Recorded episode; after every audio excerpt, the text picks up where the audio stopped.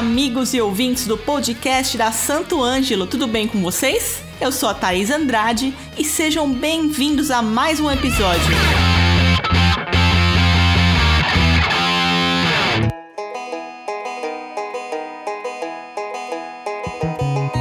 Aqui nesse podcast sempre falamos sobre música e procuramos encorajar todos os músicos a continuarem tocando seus instrumentos e a vencer as adversidades. Sendo assim, é impossível não falarmos sobre a Marília Mendonça, que com sua música ultrapassou as barreiras do entretenimento e passou a exercer um papel fundamental: encorajar mulheres. Nesse episódio, convidamos mulheres talentosíssimas para bater esse papo e contar suas experiências. São elas Júlia Lage, Aramá, Letícia Meyer, e Bia Varela. Contem um pouco sobre quem são vocês, a carreira de vocês na música e como foi para chegarem até aqui. Olá, tudo bom?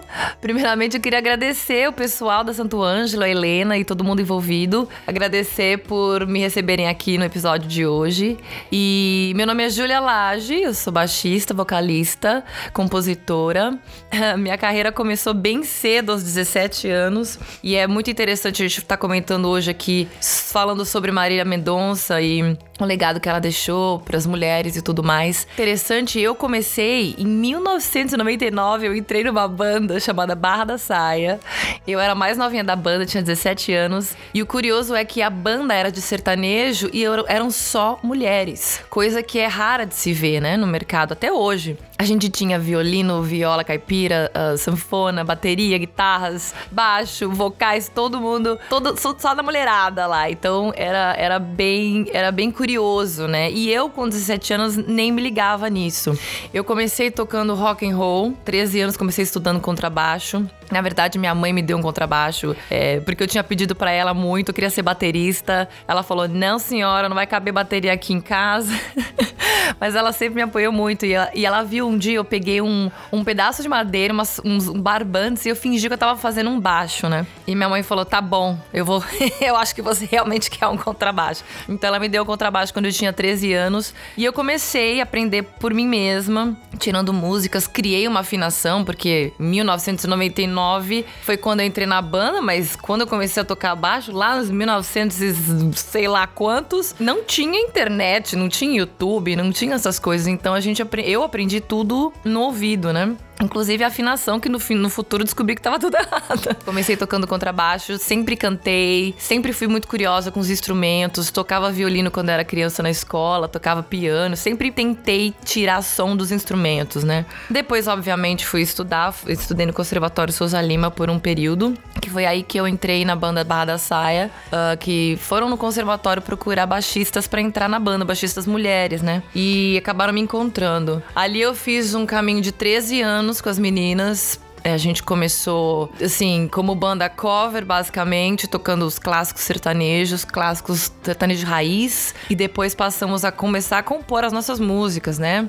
Eu, como comecei tocando rock and roll, comecei tocando Rush, uh, Aerosmith, uh, Guns N' Roses, todas essas bandas e outras mais mil, milhões de bandas que eu amava ouvir, acabei trazendo também pra banda uma influência mais rock and roll. Então, inclusive, tem um álbum que a gente fez chamado Barra da Saia rock and roll, né? Que era essa misturinha do, da roça com rock and roll, que foi inclusive nominado ao Grammy Latino. Enfim, foi, foi um, uma trajetória bem interessante aí com a banda. 13 anos depois, estando nessa banda que a gente realmente fez muita coisa, a gente foi, foi no Faustão. Eu lembro a gente tocou 40 minutos no Faustão, porque foi bem na época da eleição do Lula e, e foi aquele domingo decisivo, sabe? Que tá todo mundo olhando na televisão. E aparentemente a banda tava dando hip hop, então seguraram a gente lá 40 minutos. Quem sabe faz ao vivo. E a gente mandando ao vivo. Fizemos Réveillon da Paulista, né? 2 milhões e meio de pessoas, uma plateia que eu acho que eu nunca mais vou tocar na vida, porque realmente 2 milhões e meio de pessoas foi, acho que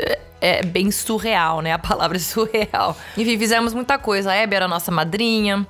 Então foi muito bacana. Mas eu tava mais do que preparada para fazer uma coisa minha, porque até então era uma banda, né? E era uma banda de sertanejo e eu realmente vim, comecei no rock and roll, né? foi aí que eu conheci meu marido no Brasil. Meu marido é músico, meu marido se chama Rich Cotton. Ele é um, é um músico super uh, renomado na, na linha dele, né? Também guitarrista, compositor, cantor. Começamos a namorar e ele é americano, né? Então ele, sei lá, eu tava já pronta para sair da banda, comecei a namorar ele e a fase nova chegou para mim e eu falei, beleza. Então né? Eu, eu, saí da banda, vendi minhas coisas no, no Brasil e vim para os Estados Unidos. Hoje em dia eu tô aqui em Los Angeles, na Califórnia. Já faz quase 10 anos. E recomecei minha carreira aqui, né? Também posso falar um pouco mais pra frente, porque realmente foi uma transição maluca. Essa é um pouquinho da minha história. Hoje em dia estou aqui trabalhando na minha música solo, com minha banda, meus projetos solos. Estou muito feliz e, e, muita gratidão de ter tido essa oportunidade também no Brasil. E, e é isso aí. Que trajetória bacana, muito legal, viu, Júlia? Obrigada por compartilhar essas experiências com a gente. E você, Lele? Eu sempre digo que a música é feita de caminhos longos e não foi diferente para mim. Comecei muito cedo como guitarrista e nessa trajetória me espelharam grandes influências da música brasileira e do jazz, diferente do que eu trabalho hoje. Na época tínhamos pouquíssimos exemplos femininos no mercado e que, além da minha idade, levou a ser um processo um pouco mais difícil que o normal. Foram essas condições que me fizeram seguir em frente mais segura para ajudar a construir um mercado mais justo e igualitário. Hoje, atuando como side woman de artistas extremamente empoderadas, lecionando e influenciando mais mulheres a entrarem no ramo musical, considero uma grande conquista que ainda tem um caminho longo a percorrer. Arama, e você? Conta um pouco dessa sua experiência, ainda mais sendo uma cantora italiana mas que vem para cá pro Brasil direto, que tem seu trabalho realizado aqui. Conta pra gente um pouquinho sobre tudo isso, sobre sua visão. Olá, boa noite. Estou muito feliz de estar aqui com vocês essa noite. É uma hora estar aqui. A gente está falando de mulheres, de grandes mulheres essa noite, e uma grande mulher, nesse caso italiana, porque eu sou italiana, é, me ajudou muito na minha carreira. Sou cantora, né? Como vocês entenderam, e há, um, uns anos estou desenvolvendo um projeto é, aqui no Brasil. Então, não só na Itália, mas é, paralelamente aqui no Brasil, de, é direcionado para o público brasileiro. E uma das pessoas que me ajudou mais, é, sobretudo no começo de, da minha carreira, foi a Iskra Menarini, que é a vocalista do Lucio Dalla. Lucio Dalla era um grandíssimo compositor, é, um dos gênios, sabe, da música italiana, como pode ser o Gilberto Gil, Caetano Veloso aqui no Brasil. Tive a oportunidade de conhecer eles e a Iskra, ela foi uma madrina para mim, ou seja, uma madrina musical. Ela me viu num show e ela falou: "Gente, mas você é muito boa. Você não tem produção, você não tem gravadora. Eu falei, olha, eu tô à procura, mas é tão difícil. Na época eu tinha 24 anos. E aí ela me falou: ah, então, vamos para essa gravadora. É, a gravadora em Milão se chama Do It Yourself, de Max Moroldo. Eu vou te apresentar. Vamos ver o que, que acontece. e daí começou meu percurso artístico. Me apresentaram nessa gravadora. O chefe pirou, falou: gente, você é muito talentosa e tal. Então comecei, comecei assim com música dance, porque era uma gravadora dance. Então eu gravei e foi muito bacana porque eu gravei um som da Miriam Makeba, cantora africana, e foi uma reinterpretação música dela que se chama Tula Baba. E Tula Baba é uma canção de Ninai, em africano, que transformamos em dance. E a coisa interessante foi que um ano antes dela morrer e dela fazer o último show dela na minha cidade da Itália, que é de Bolo em Bolonha, eu pude no público assim acariciar e pegar a mão dela, da Miriam Makeba. E um ano depois eu gravei isso. Então, assim, foi uma benção, entende? Então, eu acho que eu tenho mulheres que na minha carreira me abençoaram. E estou muito feliz de estar aqui falando disso. Nós te agradecemos. É muito importante ter vocês aqui nesse podcast para contar suas histórias, suas experiências. E, e você, Bia, você é DJ, vem de outro cenário. Conta pra gente um pouquinho mais sobre sua vida, sobre sua carreira e como você enxerga tudo isso que tá acontecendo. Oi, pessoal do Santo Ângelo, tudo bom? É um prazer estar aqui no podcast de vocês. Fiquei muito feliz com o convite. Em primeiro lugar, queria pedir desculpa, eu tô super sem voz pela mudança de tempo, mas tô feliz de estar aqui. Eu sou a Bia Varela, eu sou DJ desde 2012. E eu sempre toquei open format com foco na cena eletrônica. E depois da pandemia, eu mudei meu projeto para só cena eletrônica e para produção musical.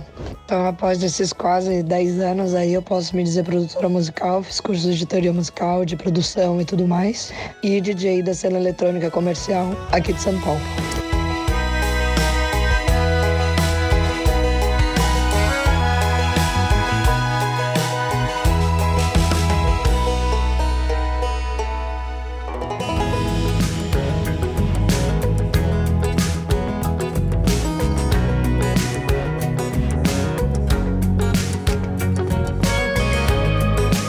Me diz uma coisa. Eu também sou DJ, então eu imagino que você já deva ter passado por isso.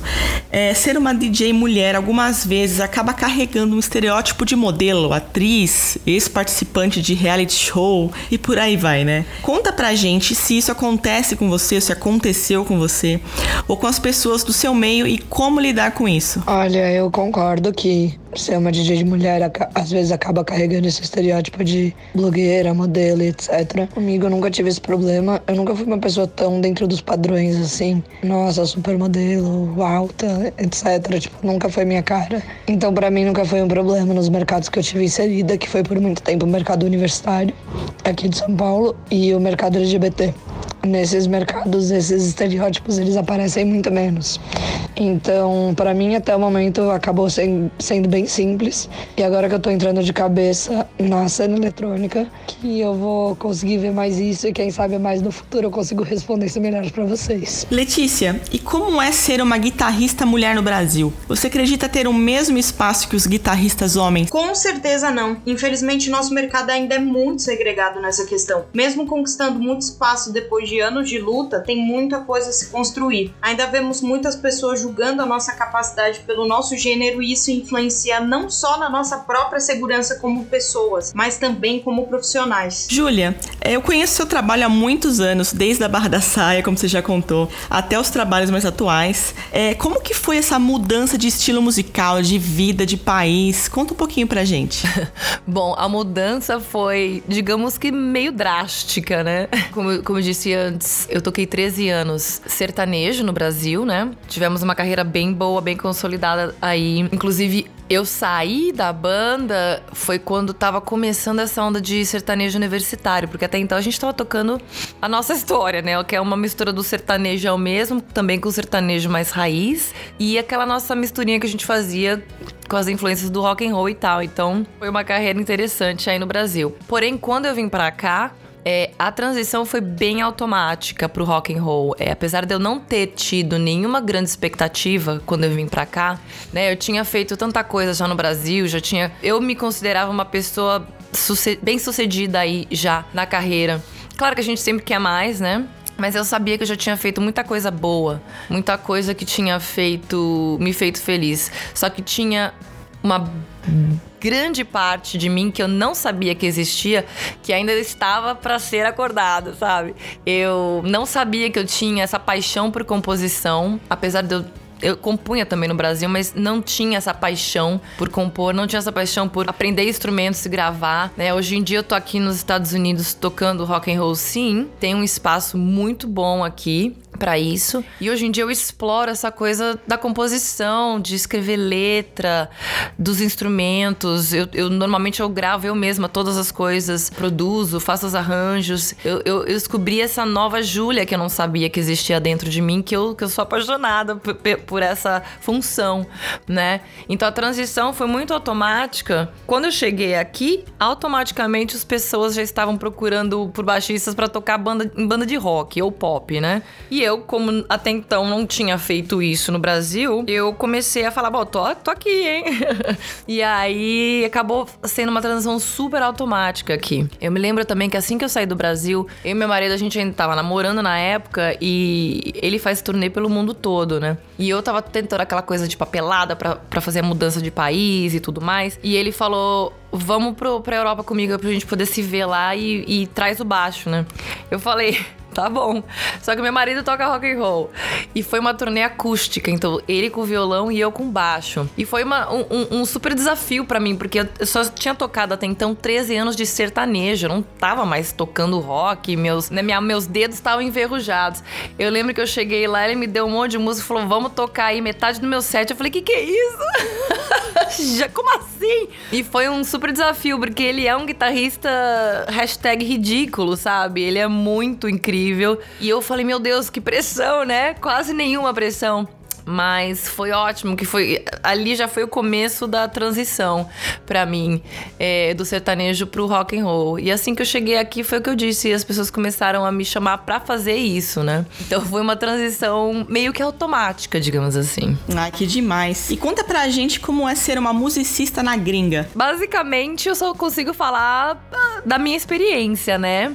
E aqui é onde eu moro, nos Estados Unidos. Apesar que também, uh, quando eu fiz a turnê na Europa, foram mais de 18 países e tal. Uma coisa que eu noto muito, é, tanto lá quanto aqui nos Estados Unidos, é o seguinte: no momento que eu falo que eu sou brasileira, o pessoal abre um sorriso de cara a cara e me recebem tão bem. Eles têm um carinho tão grande por brasileiros. Foi uma surpresa para mim, realmente, porque assim, eu não esperava isso. Não esperava essa reação. Não esperava nenhum tipo de reação, sinceramente, mas não a reação que eles, que eles têm, assim. Falou que é brasileira e já Brasil! Caipirinha, hum, enfim, começa a falar umas palavras em português. É muito interessante. Agora, no quesito profissional mesmo, é eu senti várias diferenças para mim. Primeiramente, eu tô eu moro em Los Angeles, né, gente? Então, assim, Los Angeles é onde, sei lá, a maioria dos atores moram, a maioria dos rock stars moram aqui, os musicians. É, e olha, hashtag Luciana Gimenez, porque realmente eu tô aqui há quase 10 anos e, curioso, parênteses aqui, eu, eu, eu tenho muito amigo brasileiro, inclusive minha banda tem muito brasileiro minha banda The Sister Not. E a gente fala uma mistureba de português com inglês que dá para deixar qualquer ser humano louco. Então, desculpa aí se eu lançar uns inglês no meio da entrevista. Mas enfim, voltando ao assunto, o que eu acho muito legal é isso. Você tem aqui a oportunidade não só de cruzar com essas pessoas que foram influências, né, no, no meu caso, na minha carreira musical, mas também você tem a oportunidade de tocar com eles, de, de fazer, enfim, música com eles deles. Eu fiz eu já toquei com muita gente, toquei com uh, o pessoal da banda Boston, pessoal do Striper, um, quem mais? Pessoal do The Cars, uh, com o Nuno, já jam, like o Steve Vai. Uh, você começa a pensar nas pessoas, assim, a lista vai e vai, e, eu, eu até esqueço. Eu fui, inclusive, falando do meu ídolo, Steven Tyler, porque ele é meu ídolo, pra quem não sabe. Quando eu comecei a ouvir rock and roll e vi vídeos do Steven Tyler sendo Steven Tyler, a única coisa que eu sabia é que eu queria ser o Steven Tyler. Eu não sabia o que, ele era, o que, ele estava fazendo. E eu era bem adolescente e eu lembro que eu queria ser o Steven Tyler. E falando no Steven Tyler, eu quando mudei pra cá, recebi um convite uh, para tocar Taiko Drums pra Janelle Monet e o rapper Gidena, que eles iam fazer uma apresentação no American Idol na final. E o meu ídolo master, Steven Tyler, era um dos juízes, dos jurados. Juízes? Jurados. Minha perninha até tremeu, viu? Balançou, balançou. Conheci ele algumas vezes.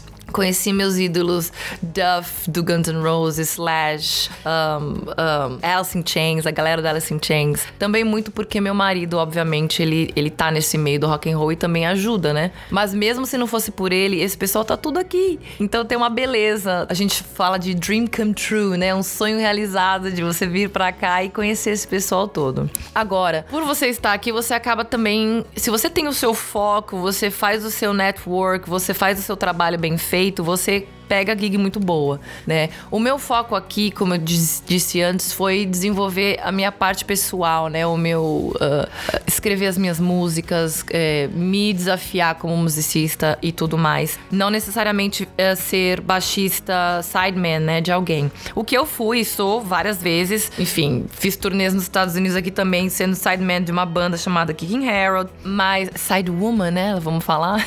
mas é, o meu foco aqui foi outro outro, mas a, eu vejo assim, eu tenho muitas amigas aqui que são brasileiras que estão aqui, que tocam, que são super profissionais, super uh, ponta firme. E assim, como minha mãe diz, né? Você tem que ter horas bunda, né? Você tem que sentar e fazer. Não adianta você querer virar, sei lá, baixista dos Rolling Stones se você não sentou, não estudou, não leva a sério, não pratica. Então, para mim, pelo menos, eu vejo aqui que se você pôr uma ênfase no seu trabalho, você vai ter o seu reconhecimento, né? E tudo depende do que você quer fazer, obviamente. Agora, fatos curiosos que acontecem aqui, provavelmente no Brasil também, mas eu nunca vivenciei isso lá.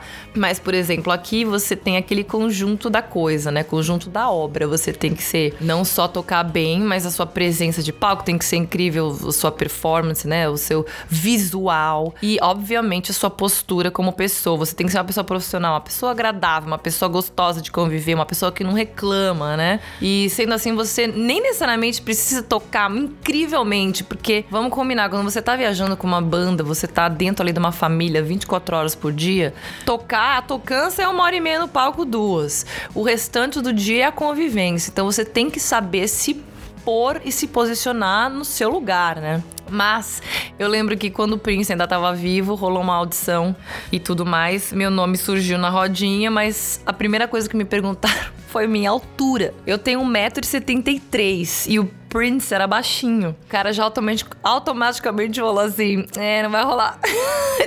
Então nem importava se eu tocava bem ou não, se rolava pra gig ou não. Eu era muito alta. Mas enfim, resumindo tudo isso, eu acho aqui a, a, qualidade das coisas são bem elevadas, assim, sabe? Então você tem que ter isso na cabeça. Não dá para querer ser gambiarra e, e, tocar numa banda top. Você tem que ser disciplinado e você tem que ser ter a qualidade que é esperada, sabe? Então, mas é, é bem possível. E de novo, sendo brasileiro, o pessoal ama, ama, adora. Se bobear até facilita, eu vou te falar.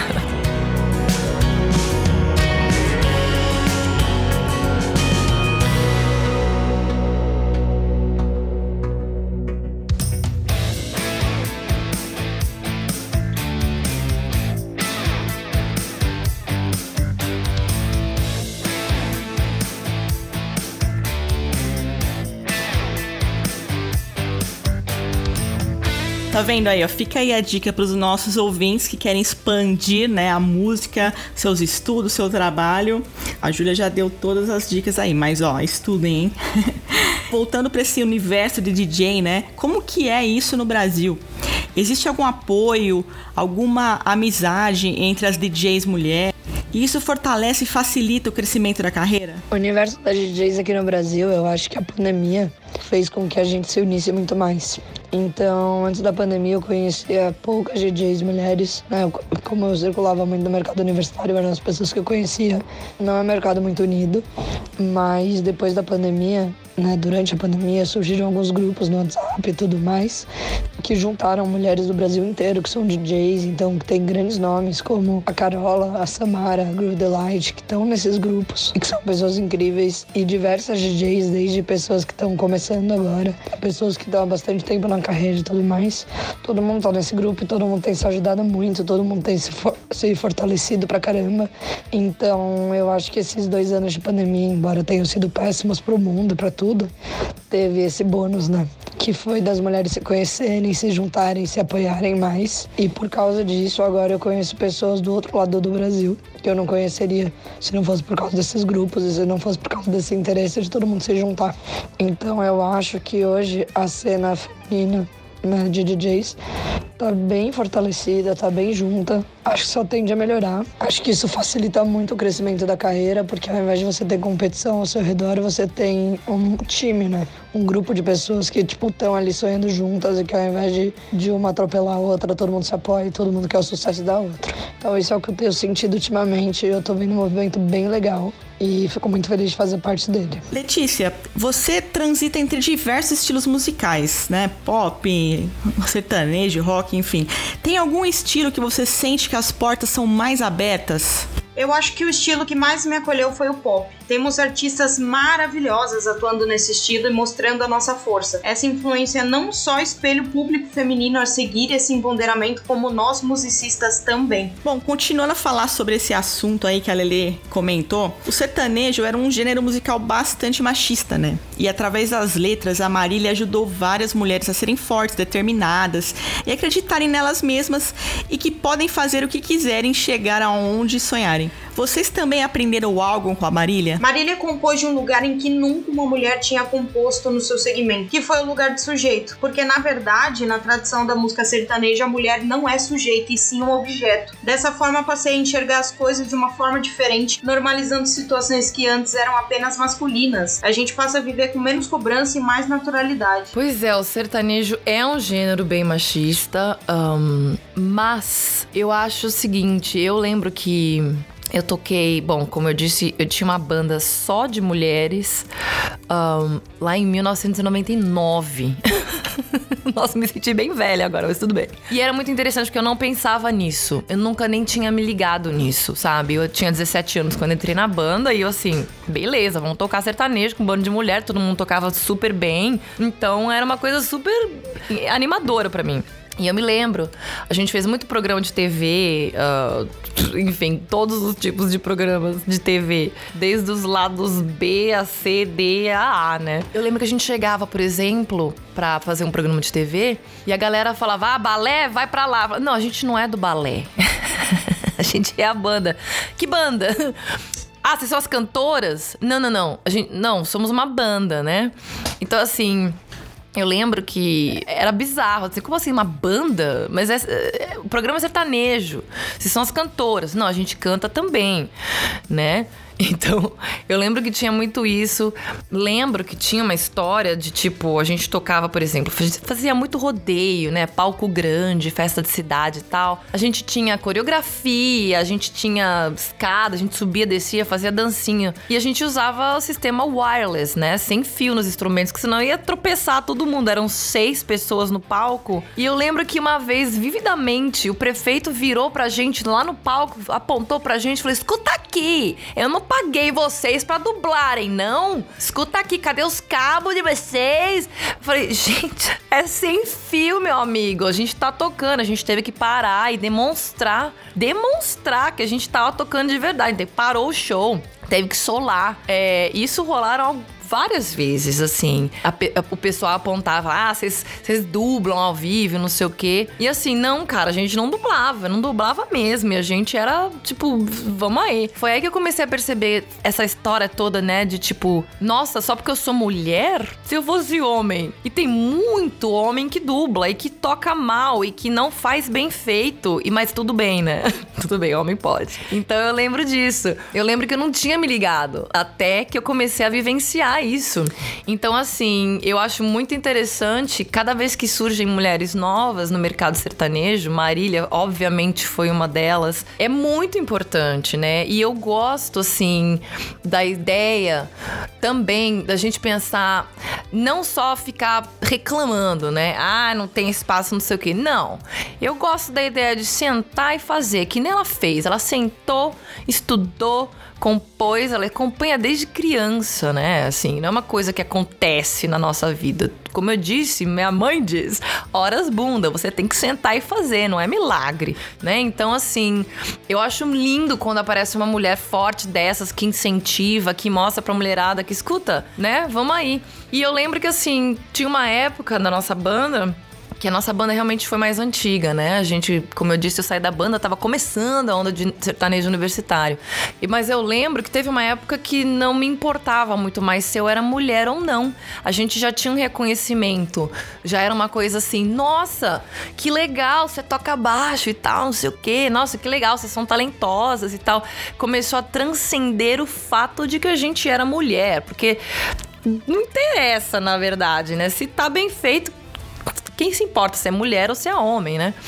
Então, seria lindo se chegasse um momento e um dia no qual você ouve uma coisa sem julgar quem tá fazendo ou não, né?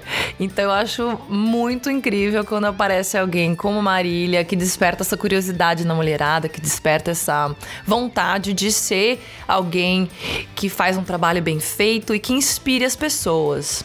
Agora, se eu aprendi alguma coisa com a Marília, eu acho o seguinte: um, o que eu aprendi, que eu continuo aprendendo e vendo e comprovando, é que se o trabalho é um trabalho que vem do coração, que é sério, é, que é uma coisa que, que você vê que a pessoa se dedicou, né? Ela se dedicou, ela se dedicou desde sempre, ela, ela vivia isso, ela era isso, né? Ela era artista, compositora, ela queria falar com as pessoas e o veículo é esse, né? Você pode usar palavras complexas e palavras simples, mas o veículo é esse, você falar com verdades. E eu acho que apesar de eu morar nos Estados Unidos e estar aqui quando ela estourou no Brasil, não acompanhei tão de perto a carreira dela, porém, obviamente, sabia quem ela era. A verdade é que o que eu aprendo é cada vez mais seja real com seus sentimentos, não seja rancoroso também, sabe? Eu acho rancor às vezes, rancor às vezes é, é, passa um ar meio uh, arrogante, sabe? É, eu acho que tentar ser sincero, falar com verdade, e tentar ser positivo também, mostrar para as pessoas e para as mulheres que sim existe um espaço, sim existe possibilidade, sim existe uma maneira de você fazer um negócio legal. Eu acho que como cantora também é muito essencial você aprender algum tipo de instrumento, você ser independente, sabe? Você poder sentar que nem ela fazia, ela sentava com o violãozinho dela e fazia mágica, sabe? Você ficar horas lá descobrindo acordes novos, é, melodias novas, escrevendo letras novas, rimas novas ou não rimas, contar história, né? Isso tudo eu acho que é muito importante para a mulherada saber que o espaço está aberto. Imagina, gente, eu fiz uh, Faustão lá em 1300 bolinha, né? É, aquelas que. Uh, falando que é velha, né? mas de verdade, assim, o espaço existe, mas vocês têm que correr atrás. Tem que correr atrás e tem que fazer, não tem que desistir, né? Eu acho que é muito importante a persistência e a continuidade de um trabalho bem feito feito. Não deixar cair a bola, não largar a mão, entendeu? Que é aí que as pessoas acabam falhando. E aí que o trabalho, a galera fala, ah, não é mais a mesma. Vai ver que é porque a pessoa também perdeu, né? Perdeu aquela, aquela, aquele sparkle que a gente fala aqui, perdeu aquela chama dentro da pessoa, né? Então, acho que dá para aprender muito com a carreira dela, que foi muito curta, mas muito intensa. Não tem como não aprender com a Marília, por, pelo simples fato que ela já conquistou um mercado, que o mercado do sertanejo dificílimo. Então, esse já é um milagre. Essa é uma, um, era uma menina abençoadíssima, além de grande força e com certeza não é só uh, a força da Marília, porque eu conheço várias mulheres determinadas, mas é aí o fato de ter uma equipe realmente determinada, né? Isso faz toda a diferença. Então não é só, a gente agora aqui está falando só da Marília, mas assim, é a equipe dela também, que deve ser uma equipe fantástica. Pessoalmente não conheço a equipe dela, mas enfim. Então, realmente já uma mulher que consegue ganhar um espaço é, tão complicado, né, dentro do, do mercado do sertanejo, é algo incrível incrível. E a segunda coisa é, com certeza, que é, ela era uma pessoa, além de muito dedicada, uma pessoa de verdade. É, eu acho que essa verdade que chegou no público, é essa verdade que ela está deixando, né? Então é, é, é muito importante isso, porque no nosso mundo não tem mais verdade tem muitos artistas fake que estão só pela fama. Eu vejo nela, assim, não, não conhecia pessoalmente, infelizmente, mas eu vejo nela uma grande, um grande respeito, né, para a arte, uma grande dedicação. E isso eu acho que faz toda a diferença mesmo que eu aprendi com a Marília? Bom, eu acho que o que eu mais aprendi com ela foi essa troca que ela tem com os fãs, até acima do machismo, porque eu acho que tem muitos nomes que, que abriram diversas portas no mundo inteiro sobre absolutamente tudo, né, de mulheres, de coisas que eram muito machistas. Então, uh, o que eu pego da Marília mais do que essa parte de machismo, é o carinho, a troca que ela tem com os fãs dela, que ela teve e, e né, esse espaço enorme que ela deixou. Então, o que eu aprendi seria como me conectar mais com os fãs, como fazer músicas que consigam se conectar com, com as pessoas ao redor do mundo, uh, ter carinho, não ser uma pessoa nariz em pé, sabe? Acima do sucesso, você ser igual você ter uma troca boa com as pessoas. Então acho que isso seria o que eu mais aprendi com ela, tipo, ter esse coração enorme como artista. Acho que essa é a coisa mais importante.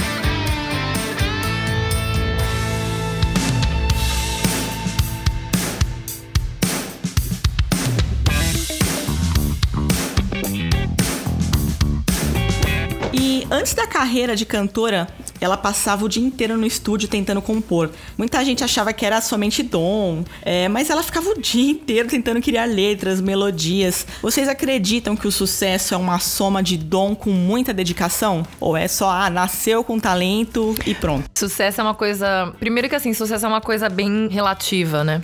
Cada um vê sucesso de uma maneira diferente, né? Tem gente que vê, uh, dependendo da conta bancária, ou do tanto de gente que tocou, ou, ou enfim, o fato de simplesmente ter uma música na rádio rádio, ou o fato de ter 10 músicas na rádio, enfim, sei lá. Eu acredito muito, muito, muito em dedicação e trabalho. Mais até do que dom. A gente é uma máquina que, assim, aprende muito. A gente tem uma capacidade incrível de aprender. Mas nem todos têm uma capacidade incrível de sentar e aprender, né? De sentar e ter essa determinação. Que é uma coisa que a Marília tinha, né? Ela desde sempre criança compunha. É, se era bom ou ruim, não sei, não dá para saber. Mas o fato dela estar trabalhando nisso, né? Trabalhando no processo de composição, de escrever letra, de, de fazer melodia e tudo mais, desde criança, isso é a tal da determinação, a tal do foco, né? O tal do foco. Então, assim, gente, imagina, meu marido, que é um super. Ele é super conhecido com a, com a voz dele. A voz dele realmente é uma voz incrível. Que, só um, um fato curioso, um, ele, quando começou a cantar no começo da carreira dele, a mãe dele virou pra ele e falou assim: Rich, pelo amor de Deus, não canta, deixa o seu amigo cantar, porque não, não rola. assim, muita gente nesse, nessa hora pensaria: putz, pode crer, minha voz não rola, não, é melhor contratar contratar alguém, né? Ele, no caso, ele sentou e destilou os vocalistas que ele amava, tentou fazer tudo quanto é frase igual das, dos vocalistas que ele amava, sentou e realmente foi estudar. Hoje em dia ele tem uma das vozes mais incríveis que eu conheço, e não é por nada não. Mas eu acredito muito nisso. É, a minha primeira composição foi uma. Foi bonitinha, mas, né, não foi aquilo. E eu, assim, a cada dia que eu escrevo uma música nova, eu vejo que eu aprendi comigo mesma muitas coisas, né? Então, é, você aprende aprende, né? Que nem falar uma língua nova. Quanto mais você fala, mais você aprende, mais fluente você fica, mais um, convincente você fica, né? Então, eu acredito em talento, acredito. Tem muita gente que já nasce com uma voz ali gostosa e tal. Isso não significa que se por um acaso você não tem esse dom de nascença, né? Você pode desenvolver. A gente tem uma máquina linda que é o corpo do ser humano que a gente desenvolve, o ouvido a gente desenvolve, né? A voz a gente desenvolve desenvolve, a técnica desenvolve. Tudo isso é técnica, né? Você não machucar a voz quando você canta, você precisa de uma técnica aí. É, e escrever é a mesma coisa. Então eu acredito muito na, na combinação dos dois, mas principalmente na dedicação. E saber que ela desde criança compunha e tava sempre com o violãozinho dela, sempre escrevendo letra, né? E eu, eu, eu vi que eles acharam, inclusive, no, nos destroços lá do avião, um caderninho de letras dela. Quer dizer, ela, mesmo sendo famosa, já estando aí no mainstream, continuava ali, tipo, viajando, escrevendo as letrinhas dela, fazendo o trabalho. O trabalho não para, gente. Não é porque você chegou lá que agora tá tudo lindo. É party, é festa. Não. É, é, é mais um motivo para você continuar fazendo e continuar se, se, se desafiando, inclusive, para fazer coisas melhores, né? Eu acho que é bem isso, cara. A gente tem que sempre lembrar que nada acontece se você não, não se mexer, né? Nada acontece se você, tipo, só tiver vontade de fazer ou tiver um pouco de talento. Você tem que ter o trabalho. E não tem como, tem que trabalhar. A galera acha que música não trabalha, né? Pelo contrário, a gente não dorme, a gente come mal, porque a gente não pode comer muito antes de cantar. Então você vai comer à noite, já de madrugada, você dorme nos piores horários, você, você grava o dia inteiro, é, tem que cantar, tem que manter a voz voz, você escreve, você viaja, você tem que fazer entrevista. É, é um trabalho super puxado. É uma delícia. Mas também não é para qualquer um. Então, assim, eu admiro muito, muito, muito pessoas como a Marília, que realmente são pessoas dedicadas e que, meu, não tem tempo ruim. Vamos lá, vamos escrever, vamos gravar, vamos compor. Não vou ficar em casa fazendo nada também, não. É bom ter um break, né? É bom ter um descanso. Mas Dedicação é a palavra, né? Preguiça não, não, não, não cabe. Preguiça não cabe no vocabulário, infelizmente. Seria lindo, né? Se a gente só fosse, ah, vamos ali só tocar, ganhar dinheiro, viajar e ser famoso e aparecer na TV, né? Mas não é bem assim. é bem inspirador ver a carreira dela. Exatamente, exatamente. Tem um ditado que diz, né, que é 90% transpiração e 10% inspiração. e eu acho que é mais ou menos por aí. É uma soma de dom com muita dedicação. Uma das frases mais marcantes da Marília para mim foi: "O feminismo é sobre atitude", e essa foi a minha forma de colaborar para mudarmos a visão da sociedade. Ela não só se dedicou a mudar o mercado musical, mas também a fatia social machista que ainda temos entre nós. Ah, com certeza certeza, com certeza. A, o sucesso é uma soma de dom com muita, muita dedicação. Muita dedicação. Eu não vejo, assim, pessoas que conquistam esse mundo sem ter dedicação. E quem Pode acontecer até que uma pessoa chegue com pouca dedicação por causa de ajudos, de apoio e tal, mas acho que a carreira não é uma carreira sólida. É, a sua carreira vai se consolidar se você tem realmente anos e anos de shows, de clube, de, de barzinho, até de barzinho. Eu me lembro, eu comecei é, tocando em barzinho, porque é assim que você consegue depois é, entender também um pouco mais do mercado, ou seja, você vai começar como amadora para se profissionalizar e, e, se profissionalizando dentro dessa área. Então, é, eu acho que seja muito importante fazer todos os steps: barzinho, clube, é, shows dentro de casa de shows e até os festivais, né, que são os lugares mais prazerosos para um artista, né? É, além da televisão, a gente já se apresentou, inclusive, com a Thaís Andrade na televisão. A gente fez alguns programas no, no Brasil e tal. Com certeza, não, eu assim dou um pouco de risada, é, mas risada chorando, aquela risada meio amarga quando vejo, por exemplo, essas pessoas que saem do Big Brother ou saem desses programas e aí eles criam esse projeto galáctico e a pessoa vira uma star em, em uma semana. Isso me deixa muito apavorada, porque tem gente que estuda uma vida e não consegue esse alcance, sabe? Não consegue estourar desse jeito. Então, cuidado, né? Eu sempre faço esse apelo aos produtores que possam valorizar mais realmente a parte artística, a realmente o que uma pessoa, a trajetória da pessoa, porque assim, é, senão a gente cria fantoche, né? A gente escreve, cria esses esses personagens que são personagens que para mim é, me deixam um pouco apavorada, sabe? Porque tem tanta gente talentosa. Eu sei que é muito importante a exposição na televisão, com certeza, eu entendo, mas eu voltaria um pouquinho aos anos 80, 70, quando realmente os produtores apostavam no artista. Eu gostaria de voltar nessa época. Então, agradeço a todos vocês pelo carinho. Mando um beijo para Santo Ângelo. E obrigada, obrigada. Imagina, Arama, a gente que agradece. E você, Bia? Olha, com certeza, sucesso é uma soma de dom com muita dedicação. Eu, ia ser uma pitada enorme de sorte também. Eu acredito que não tem muito como você fazer um sucesso duradouro se você não se dedicar muito, não importa qual seja o seu dom, você precisa se aperfeiçoar, você precisa treinar, você precisa uh, viver aquilo com frequência, estudar aquilo e tudo mais. Porque senão o seu dom pode só morrer ali na praia e pronto. Então, com certeza, o sucesso para mim é uma soma de dom, dedicação e um monte de sorte. É isso aí, meninas. Obrigada pela participação de vocês. Foi incrível aqui ouvir todas as experiências, né? Então, tivemos aqui uma DJ, uma cantora italiana, uma guitarrista brasileira, uma baixista brasileira que mora nos Estados Unidos, enfim. Muito legal ouvir todas as opiniões. A nosso objetivo aqui é justamente isso: enaltecer todo esse trabalho de todas as mulheres, né? Pegando esse gancho da grande Marília, que foi uma artista incrível aqui, um grande exemplo para todo mundo. E é isso, continuem fazendo música, continuem estudando, continuem lutando pelos seus sonhos. Um abraço e até a semana que vem. Acredita